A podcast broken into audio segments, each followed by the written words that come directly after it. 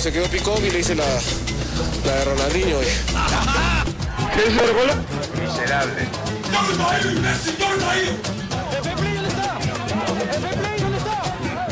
Ah, soberbios, soberbios. ¡Ándate a la reputa que te parió, huevón! La humildad, la humildad. Un día voy a comer una, una carapulga con sopa seca.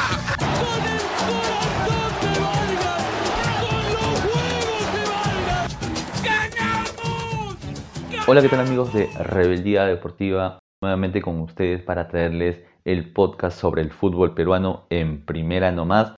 Aún en modo monólogo, quien les habla, Luis López Solano el Cerebro, analizará lo que ha sido la fecha 8 de la fase 2 de la Liga 1 Movistar. La penúltima jornada de este torneo que ya llega a su fin.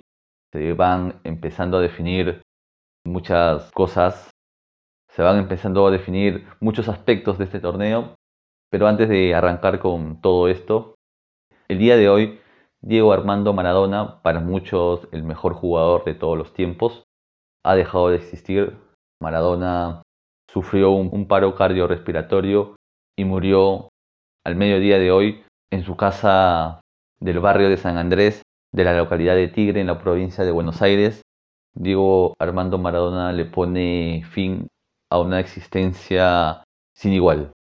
En verdad, no solamente por todo lo que hizo en una cancha de fútbol, sino cómo todo eso trascendió más allá de una cancha, más allá de un campo de juego. Es increíble, en verdad, todo lo que generó el personaje de Diego Armando Maradona, desde sus inicios, su paso por el fútbol, todo lo que logró, todo lo que hizo, en el momento, en los momentos que brilló, fue sin duda, es, fue y será sin duda irrepetible. Quien habla tiene 25 años y no lo vio jugar, pero definitivamente me basta ver un video compilado de las mejores jugadas de Maradona para emocionarme. Creo que lo hecho por Maradona es tan grande, es tan significativo que trasciende de generación en generación. A mí me emociona mucho más ver un video de Maradona que ver incluso jugar a muchos futbolistas en la actualidad. En serio, eso era lo que conseguía el Pelusa, como le decían. Y sin duda su momento cumbre fue aquel Mundial de México 86, donde tocó el cielo con las manos, donde logró probablemente la que será para siempre la exhibición más grande de fútbol en una Copa del Mundo. Nadie nunca jugó a tan alto nivel en un Mundial. Y todo el contexto que rodeaba Argentina en ese Mundial aquel partido de cuartos de final contra Inglaterra, esos dos goles, el primer gol con la mano, un robo, un gol con la mano, una jugada ilegal, pero luego de eso le diría a todo el mundo que él era el mejor de todos, le pidió disculpas al fútbol, le hizo el mejor gol de los mundiales de todos los tiempos, el gol del siglo. Esa jugada en la que dejó despatarrado a cuanto inglés le salía a su camino y que quedó inmortalizado con la narración de Víctor Hugo Morales. Impresionante, en verdad. Lo de Maradona ha sido, en verdad, inconmensurable. Ha sido tremendo, ha sido, ha sido fantástico. Ha sido también muy contradictorio por las malas decisiones que tomó en su vida. Muchas veces Maradona fue el yin y el yang, negro y blanco, arriba y abajo, bueno y malo. Ese fue Diego Maradona. En conjunto, una figura genial, un genio del fútbol que trascendió, que fue más allá. Yo me animo a decir que Diego Armando Maradona es el personaje, la figura más importante de la historia de Argentina. Por encima de muchos otros grandes hombres y mujeres de ese país, creo que Maradona logró unificar e identificar a un país que vive y respira fútbol. El nivel de fanatismo y de apasionamiento por el fútbol en Argentina es tal que un grupo de gente ha creado una religión en base a Maradona. O sea, hasta ese nivel llega todo el fanatismo por el fútbol y por Maradona en Argentina y en todo el mundo, ¿no? El nivel de fama de Maradona cubrió todo el mundo, todo el mundo. Maradona fue el primer jugador en convertirse mediáticamente, fue el primer jugador en convertirse en una figura mediática a nivel mundial. Fue el pionero. Luego de él ya el fútbol se, masificó se volvió un furor de masas a nivel mundial, pero Maradona fue el primero. Maradona, desde que estalla su carrera como gran figura, como el mejor jugador del mundo de aquel entonces, Maradona no tuvo vida. Maradona no podía ir a un lugar público porque inmediatamente todo el mundo lo abordaba para tomarse una foto, para pedir un autógrafo. Y le pasó eso desde que empezó a jugar al fútbol hasta el día de hoy, que tristemente falleció. Y es una pena porque las últimas imágenes de Maradona no son muy gratas, fueron incluso muchas veces lamentables ver en ese estado a Maradona y creo que el día de hoy dejó de existir, pero desgraciadamente su vida había terminado hace mucho tiempo. En verdad, hoy se va un ídolo, pero empieza la inmortalidad de su legado, definitivamente. Maradona será recordado por siempre y para siempre por todos los amantes del fútbol y eso no va a cambiar por mucho, mucho tiempo. Probablemente nunca deje de serlo así. Pero bueno, pasemos de lleno a lo que fue esta fecha, para lo cual analizaremos el partido que se jugó el día lunes por la tarde en el estadio Iván Elías Moreno. Sporting Cristal empató 1 a 1 con UTC de Cajamarca en un partido que en el papel se veía que iba a ser muy atractivo. Sporting Cristal, para mí el mejor equipo del campeonato actualmente, se enfrentaba a un equipo muy duro, ¿no? El UTC de Cajamarca de Franco Navarro. Y el partido fue parejo. Si bien Sporting Cristal tomó la iniciativa en el partido y consiguió la ventaja rápidamente a través de Canchita González a los cuatro minutos, el partido fue peleado. UTC empezó a complicar a Cristal desde su juego con jugadores que están en buen nivel, Ramírez, Iberico, Posian. Logró el empate. En el segundo tiempo, Edison Ramírez marcaría la igualdad en el marcador y con este empate Sporting Cristal aseguró su primer lugar en el grupo A. Con esto Sporting Cristal jugará la final única para saber quién será el ganador de la fase 2. Sporting Cristal, que es el primero del acumulado. Con este empate le sacó tres puntos a Universitario de Deportes en esa tabla, Sporting Cristal, y empieza a visualizar lo que va a ser la definición del campeonato. Tras el partido, Roberto Mosquera decía eso, que él estaba conforme porque su equipo había jugado bien, y no le falta razón, Sporting Cristal jugó bien, tuvo la posesión del balón, tuvo ocasiones, no pudo concretar al final, pero definitivamente Sporting Cristal llega en un buen nivel a este cierre de torneo. En la etapa más importante, en la etapa en la que se definen y Sporting Cristal está peleando por el título, definitivamente. Y se va a ver ya cuando se define en la última fecha, va a tener que jugar la final de la fase 2 y, luego se va a tener que ver si va a tener que jugar una semifinal o va a jugar la final directa. Básicamente eso es lo que espera Sporting Cristal, jugar de frente a la final. Y nada, creo que Sporting Cristal, repito, es el equipo que está llegando de mejor manera a este final de torneo de la Liga 1 Movistar si bien en los dos últimos partidos no pudo ganar, pero toda la fase 2 sigue invicto. No ha perdido Sporting Cristal en esta fase 2, no ha sabido lo que es derrota.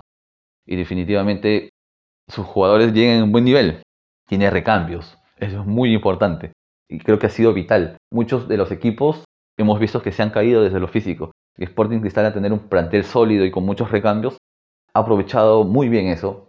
Tiene en Mosquera un técnico muy inteligente que sabe muy bien de esto. Y nada, Sporting Cristal se alista ya para entrar a, fase de definición. El siguiente encuentro se jugó el día martes 24 de noviembre, el día de ayer, y acá hubo un resultado sorpresivo, en verdad. Universitario de Deportes cayó por 2 a 0 ante Carlos Stein en un partido en verdad que en la previa, este partido más que nada por el nivel que había mostrado Universitario de Deportes ante Sporting Cristal, muchos decían que la U había recuperado la memoria el regreso de Carvalho, de Corso y de Jonathan Dos Santos, muy importante, había hecho que la U despierte.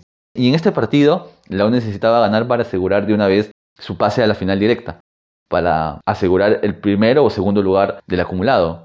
Y al frente tenía a Carlos Stein con un rendimiento muy irregular, ¿no? un equipo que pelea la baja, un equipo que ha mostrado un nivel muy bajo durante el torneo, con altibajos, sí, Stein ha, logrado resultados increíbles, ha volteado incluso partidos, pero en el papel, al inicio, la U era favorito. Sin embargo, el cuadro norteño se jugó el partido de su vida. Y si bien Universitario arrancó el encuentro dominando, teniendo el balón, teniendo la iniciativa. Conforme avanzaron los minutos, la U fue entrando en bache. La U fue disminuyendo en su nivel de juego. La U empezó a caer en imprecisiones. No era profundo. Universitario de Deportes no tenía la claridad en su juego. Tuvo una muy clara. Un buen pase de Donald Millán para Quintero, que el panameño no puede definir bien, no pasa muy cerca el balón. Algo que ha sido un déficit de chiquitín durante toda esa temporada.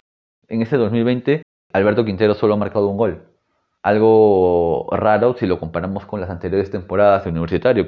Incluso en campañas donde la U no peleaba el título, Alberto Quintero tenía una mejor presencia goleadora. Y si bien en esa temporada Quintero no jugó mal para nada, todo lo contrario, creo que ha sido uno de los valores más fuertes, en cuanto a gol sí ha estado en deuda. Y bueno, tras esa jugada, Universitario de Deportes simplemente se fue diluyendo. Ante un Carlos Stein que en el primer tiempo simplemente se dio el balón a Universitario de Deportes. Y este partido lo transmitió Rebeldía Deportiva, estuvimos junto a José María Sandoval Chemita. Analizábamos el partido y decíamos que Carlos Stein vino a ajustar bien sus líneas, aguantar a la U y a buscar los espacios y los resquicios, buscar algún error de la U. Una pelota parada, alguna desinteligencia de la defensa crema. Ese era el partido que había planteado Stein. Y en el primer tiempo, Stein no tuvo prácticamente ningún acercamiento al arco de Carvalho. Todo había sido de universitario, sin embargo, la U había sido muy intrascendente. Había tenido el balón, pero nunca tuvo la claridad ni la profundidad para generar ocasiones de gol, salvo la mencionada de Quintero. Y en el segundo tiempo sucedió lo impensado. Carlos Stein salió a matar. Carlos Stein salió decidido a ganar el partido. Carlos Stein fue un equipo que pelea a la baja. Un equipo digno que pelea a la baja. Ese fue Carlos Stein y consiguió el primero muy rápido. A los 6 minutos del segundo tiempo, tras un centro por derecha, Medrano bueno, todo, venció con golpe de cabeza a Carvalho. Le ganó la espalda a Morales y definió muy bien. Y con ese gol, Carlos Stein empezaba a dar la sorpresa. La gente en el banco de Stein celebraba, pero mientras los de la U estaban atónitos. Y por otro lado, de este resultado estaban pendientes Alianza Lima y Atlético Grau, porque este resultado, ese resultado parcial en ese momento complicaba mucho las aspiraciones tanto de Alianza como de Grau. Grau iba a jugar después y Alianza Lima jugaba al día siguiente.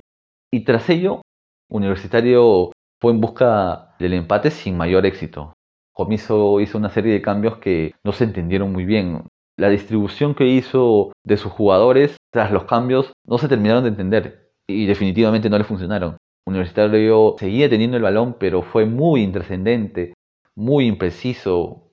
Era lo mismo, hasta peor, de lo que mostró en el primer tiempo. Y de esa forma, con esa intrascendencia, Stein empezaba a crecer, empezaba a crecer. Carlos Stein aguantó, aguantó, hasta que ya en los minutos finales del partido, una contra terminó por liquidar el, marcador. Y finalmente Jeremy Rostein marcaría el segundo y daba el batacazo en el estadio Alberto Gallardo. Carlos Stein vencía por 2 a 0 a Universitario de Deportes y le decía a todo el mundo que quería ser de primera, quería quedarse en la máxima división del fútbol peruano. Y este triunfo, además de valioso e histórico, es un envión anímico enorme para la gente de Carlos Stein. Este partido les da una moral impresionante, les va a dar una moral impresionante para afrontar la última fecha del torneo. Y por el lado de Universitario de Deportes, si bien los resultados que se dieron posteriormente lo ayudaron, porque con esa derrota la U sufría el riesgo de, perder los primeros lugares del acumulado y de esa manera no llegar a la final de, forma directa. El rendimiento de Universitario fue muy pobre y se pareció más a la U de toda esta fase 2 que a la U que jugó ante Sporting Cristal. Y si la U sigue jugando de esa forma, no tiene forma de pelear el título. Así llega a la final. Va a ser un rival muy fácil para el equipo que llegue, sea Sporting Cristal, sea Vallejo, sea, quien fuese, si Universitario de Deportes no mejora este rendimiento, no vuelve a ser ese equipo de la fase 1, si bien tiene muchas bajas, Universitario de Deportes mostró un rostro muy desmejorado, un rendimiento muy bajo. Jugadores que habían hecho un campeonatazo en la fase 1 están irreconocibles y las variantes no suman, no ayudan. En verdad, Comiso debe estar muy, muy preocupado por su equipo, si bien la U tiene las posibilidades intactas de llegar a la final de manera directa. En verdad, este rendimiento preocupa mucho a los hinchas de la U y estoy seguro que preocupa mucho Comiso, básicamente. y ya debe estar pensando en hacer algo para cambiarlo. Porque este mismo equipo que deslumbró en la fase 1 es el fantasma que vemos ahora en la fase 2. Que Carlos Stein le gana bien el partido. Ese es Universitario de Deportes, un equipo que pelea la baja, le hace el partido y se lo gana. En verdad, muy difícil, bastante incertidumbre en Universitario, mientras que lo de Stein fue genial, fue extraordinario. Es un equipo que va a pelear hasta el último para no descender. Y finalmente, el día de hoy, también en el Estadio Alberto Gallardo, se dio un resultado que si bien no fue sorpresivo por el rendimiento de ambos equipos, fue un golpazo para Alianza Lima. El día de hoy, Carlos Amanucci venció por 1-0 a Alianza Lima y con esto deja en cuidados intensivos al cuadro blanqueazul. Porque con el triunfo de Carlos Stein, Carlos Stein igualaba los puntos de Alianza Lima en el acumulado. Y si bien Alianza Lima tiene mejor diferencia de gol y por eso en estos momentos, pese a la derrota, se salva, Alianza Lima, por lo que ha mostrado en el campo de juego, tiene muchas probabilidades de descender. Y si bien este partido también lo transmitimos en Rebeldía Deportiva, también estuvimos junto a Chemita, el narrador más joven del Perú. Alianza Lima, este partido, si bien lo inició con mucha actitud, con muchas ganas, con mucho ímpetu, no lo pudo sostener porque en lo futbolístico Alianza Lima no funciona hace muchas fechas, prácticamente todo el año, salvo unos cuantos triunfos, el último triunfo ante Melgar, que finalmente nos dimos cuenta que fue un espejismo, un oasis dentro del desierto de malos resultados de Alianza Lima. Hoy Alianza Lima volvió a repetir una presentación para el olvido, con rendimientos muy muy bajos de futbolistas que en el papel deberían ponerse el equipo al hombro. Pero esta es una historia repetida. Y nuevamente lo digo, si bien Alianza Lima salió con mucha iniciativa, con mucho ímpetu, con mucha actitud. El juego que tiene, su juego le juega en contra. Es así. Y más aún cuando enfrente tenía un Manucci que jugaba con una tranquilidad y con una solvencia, una calma, una paciencia característica de este equipo dirigido por el argentino Peirano. Manucci durante toda la temporada ha tenido esa característica que lo ha llevado a estas alturas a pelear el grupo B y estar muy cerca de la Copa Libertadores. Y lamentablemente para los intereses de Alianza Lima, Manucci logra marcar el primer gol del encuentro. Y tras el primer gol, Alianza Lima se desmoronó emocionalmente. Simplemente Alianza Lima tras el gol no se pudo recuperar. Y si bien el gol lo hizo Osnar Noroña, tras ese gol, en el minuto a los 40 del primer tiempo, Alianza Lima no pudo hacer frente a la situación adversa de ese momento. Porque Alianza Lima, por lo menos lo que pudimos ver, es que buscaba encontrar el, primer gol a como de lugar. Y nunca estuvo tan cerca porque justamente el juego no lo ayudaba, no generaba ocasiones. Una imprecisión aguda que se viene repitiendo partido tras partido. Alianza Lima nunca encontró respuestas en el campo. En el segundo tiempo, Ahmed hizo un par de cambios, para mí cuestionables. Sinceramente, hizo ingresar a Javero y a Didier La Torre, dos chicos de 18 años, en un momento como este. Eso fue lo que hizo Met. Hizo esos cambios y en verdad es muy difícil pedirle a estos chicos que están jugando sus primeros partidos en primera división, es muy difícil pedirles que levanten alianza. Ellos no tienen la responsabilidad y no son culpables para nada de este resultado. Les tocó estar ahí y en verdad hicieron lo mejor que pudieron, pero Alianza Lima en colectivo no ofrece mucho y por ende las individualidades no pueden resaltar. Y para colmo de males, en los minutos finales Alberto Rodríguez, que ingresó por el lesionado Robert Quijada, salió expulsado por hacerle una falta desesperada al Pato Arce, que se iba de cara al gol. Mudo Rodríguez le jale el short, era el último hombre, el árbitro Santibáñez le muestra la roja y en verdad en ese momento la cara de desconcierto de los jugadores de Alianza Lima, tanto en el, en el campo como los que estaban en la banca, era de no creer. Alianza Lima se desmoronaba física, futbolística y emocionalmente la cara de pavor de los jugadores, la cara de desconcierto de Ahmed, que ni siquiera mostraba ninguna reacción, ningún grito, ningún grito de aliento, ninguna indicación, simplemente el argentino miraba al campo desconcertado. Y eso es Alianza Lima en estos momentos. Un concierto de miedo, de desconcierto, de pavor. En Alianza Lima se estuvo subestimando mucho el hecho de pelear por la baja. No solamente los hinchas, sino también desde el técnico en sus declaraciones, ¿no? que todavía faltan algunas fechas, nuestros rivales están jugando peor que nosotros, Dios nos está ayudando, En verdad, noto que en Alianza Lima se ha subestimado mucho esta situación y hoy por hoy, por lo mostrado en el campo, Alianza Lima tiene muchas probabilidades de perder la categoría. Por lo que han hecho sus rivales y por lo que hace Alianza en el campo. La presión que tiene hoy el plantel de Alianza Lima es más grande que la historia de Alianza Lima. Y lamentable por un club con la tradición de Alianza. Un club tan grande en el año en el que tuvo el mejor presupuesto de su historia. Probablemente este equipo, el plantel de inicios de año, sea el plantel más caro en la historia de Alianza Lima. Y en enero nadie preveía esto. Nadie veía que a esas alturas Alianza Lima, en el último partido del año, pelee por no descender. Es sin duda alguna el momento más crítico de Alianza Lima que yo recuerde y me animo a decir que de los últimos 50 años, Alianza Lima perdió la categoría en 1934, pero en una época en que el fútbol ni siquiera era profesional. Hoy por hoy, esta sería una tragedia para Alianza Lima. Yo creo que después de la tragedia del Fokker, si Alianza Lima desciende, sería la segunda peor tragedia en la historia de Alianza Lima.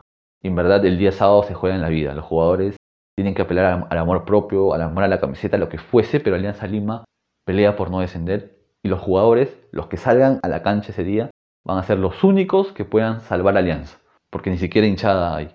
Se juega con estadio vacío por esto del COVID y en verdad es muy complicada. Alianza Lima está en cuidados intensivos y se puede ir a segunda división. Bueno, pasemos con el resto de resultados de esta fecha. En el estadio Iván Elías Moreno, San Martín venció por 2 a 1 Academia Cantolao. Cienciano venció por 2 a 0 Alianza Universidad de Huánuco. Sport Boys cayó por 1 a 0 ante Ayacucho Fútbol Club en el Estadio Monumental. En las canchas de la Videna, Atlético Grau logró un triunfo de oro ante Binacional, un triunfo que le da vida, le va a dar vida hasta la última fecha.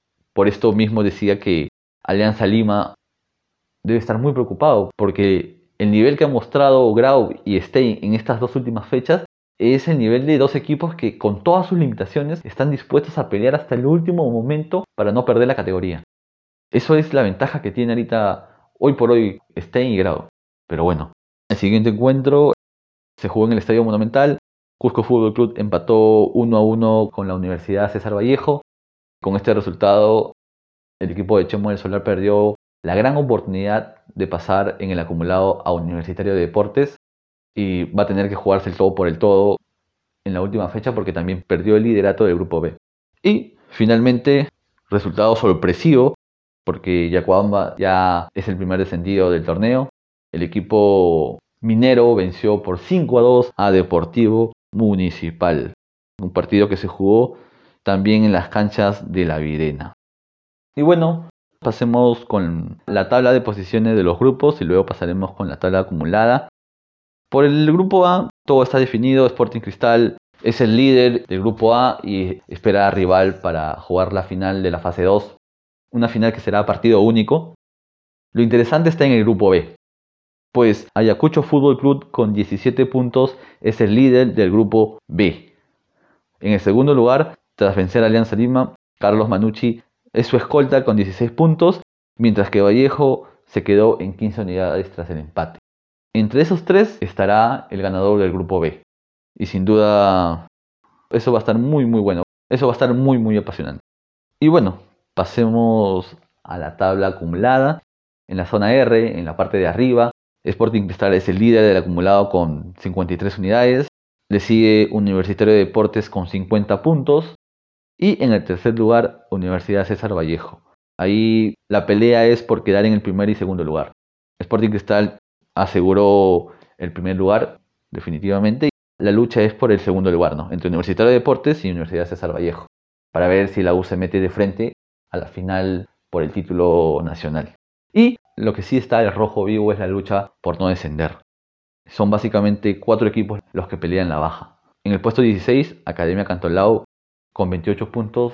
Cantolao en verdad se complicó solo, parecía salvado, pero tras los triunfos de Grau y de Stein se complicó.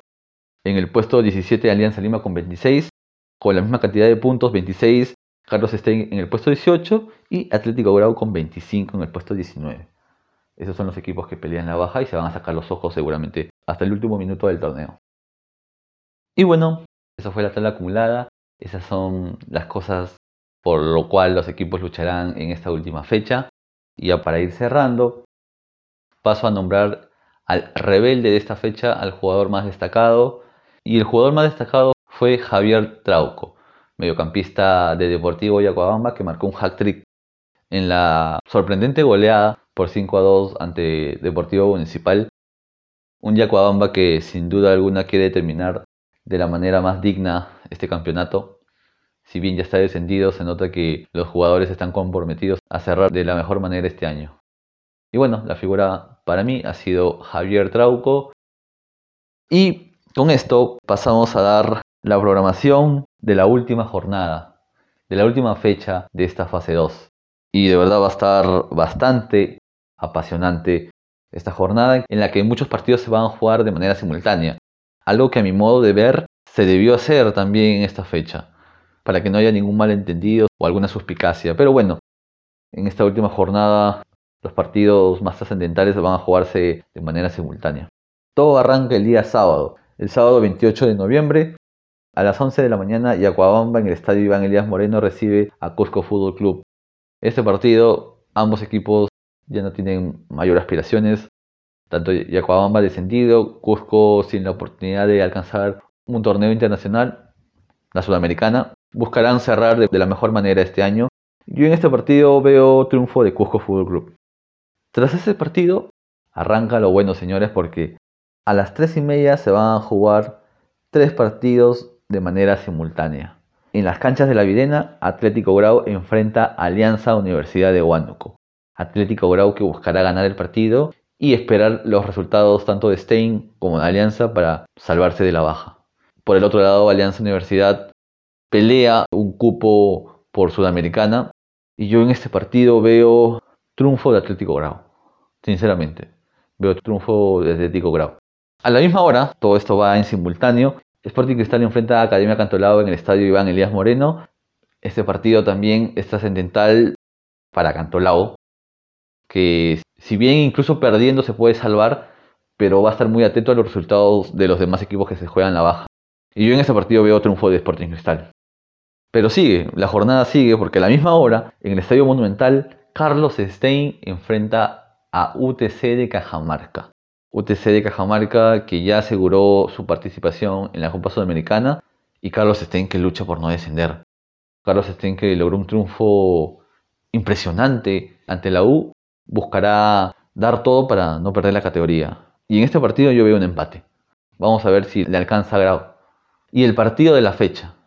Y el partido de fondo, el partido de la fecha, va a ser el que se juega en el Estadio Nacional entre Sport Huancayo y Alianza Lima. Sport Huancayo que lucha por tener un cupo la Sudamericana. Un empate le sirve a Huancayo para tener un cupo la Sudamericana. Ojo que Huancayo también en estos momentos juega los octavos de final de la Copa Sudamericana. El día de hoy empató 0 a 0 en Chile contra el Sport Coquimbo. Y probablemente se está diciendo que Huancayo juegue con algunos suplentes porque el día martes juega la vuelta en Lima. Y Alianza Lima se juega la vida. Alianza Lima en este partido se juega la vida.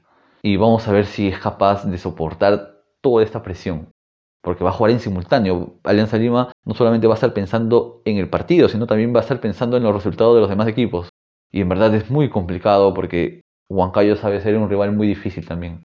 Y yo en este partido veo un empate y vamos a ver si, si me equivoco no, pero vamos a ver si Alianza logra zafarse del descenso. Y con eso se acaba la jornada del día sábado, el día domingo no hay fútbol. Y la última fecha se completa el día lunes. Todo arranca temprano a las 11 de la mañana en el Estadio Miguel Grado del Callao, San Martín versus Cienciano del Cusco. Yo en este partido veo un triunfo de San Martín. San Martín viene bien, viene embalado. También lucha por una sudamericana, al igual que Cienciano. Luego, a la 1 y 15, en el estadio Iván Elías Moreno, Deportivo Binacional enfrenta a Universitario de Deportes, Binacional que ya no pelea por nada, y Universitario de Deportes ganando asegura la final directa. Y en ese sentido yo creo que la U gana este partido. Seguramente el equipo de comiso saldrá a matar para asegurar el privilegio de jugar la final de forma directa y esperar a su rival sentado. Y tras esto, arrancan los partidos en simultáneo a las 3 y media. El primero de ellos en el estadio Miguel Grado del Callao, Ayacucho Fútbol Club versus Carlos Amanucci. Y tras esto, se van a las 3 y media, arrancan los, los partidos en simultáneo. El primero de ellos, en el estadio Miguel Grado de Callao, Ayacucho Fútbol Club enfrenta a Carlos Amanucci. Ambos equipos pelean por ganar el grupo B y llegar a la final de la fase 2. Este partido va a estar muy muy bueno y yo veo un empate. De igual forma, en el Estadio Monumental, la Universidad César Vallejo enfrentará a Sport Boys. Este partido también, también es por ganar el grupo B. Y en este partido yo veo un triunfo de Vallejo. Vallejo que ya sabrá el resultado del partido de la U y con eso buscará pasarlo en el acumulado y ganando su partido, ganar el grupo B, también atento al resultado entre Ayacucho y Manucci. Pero yo en este partido veo triunfo de Vallejo. Bueno, y el último encuentro del torneo se jugará a las 6 de la tarde en el estadio Alejandro Villanueva entre Melgar y Deportivo Municipal. Y yo en este partido veo triunfo de Melgar. Y bueno, esta fue la programación de la última jornada de la fecha 9 de la fase 2 de la Liga 1 Movistar que llega a su fin, que tendrá un desenlace vibrante, emocionante. Vamos a ver cómo se definen los destinos de los equipos tanto que pelean la baja, de Alianza Lima, de Grau, de Stein, de Cantolao, cómo se termina definiendo el grupo B, los clasificados a la Sudamericana y si finalmente Universitario de Deportes logra llegar a la final de manera directa. Eso es lo que se juega en esta fecha. Y bueno gente, de esta manera llegamos al final. No se olviden de visitar la cuenta de la mascarilla del fan, nuestro auspiciador, una página donde encontrarán las mejores mascarillas con los modelos más variados sobre fútbol. Y ya lo saben, el mensaje de siempre, sigan cuidándose, sigan protegiéndose a ustedes y a sus familias, porque esto todavía no acaba, la pandemia todavía sigue y nos queda cuidarnos para reencontrarnos más adelante cuando todo esto haya pasado en los campos de juego. Y ya saben que en este espacio llamado En Primera Nomás tienen un lugar para hablar de fútbol, sus comentarios, sus sugerencias serán siempre bien recibidas. En Primera Nomás fue creado por y para amantes del fútbol peruano. Y esa es la consigna, esa es la, finalidad de, de este podcast y de este espacio en Rebeldía Deportiva. Y bueno gente, cuídense mucho, un abrazo y ya saben, no olviden que la fe es lo más lindo de la vida. La fe, el de arriba es lo más lindo de la vida. Allá los incrédulos. Yo gracias a Dios estoy donde estoy, gracias a Él.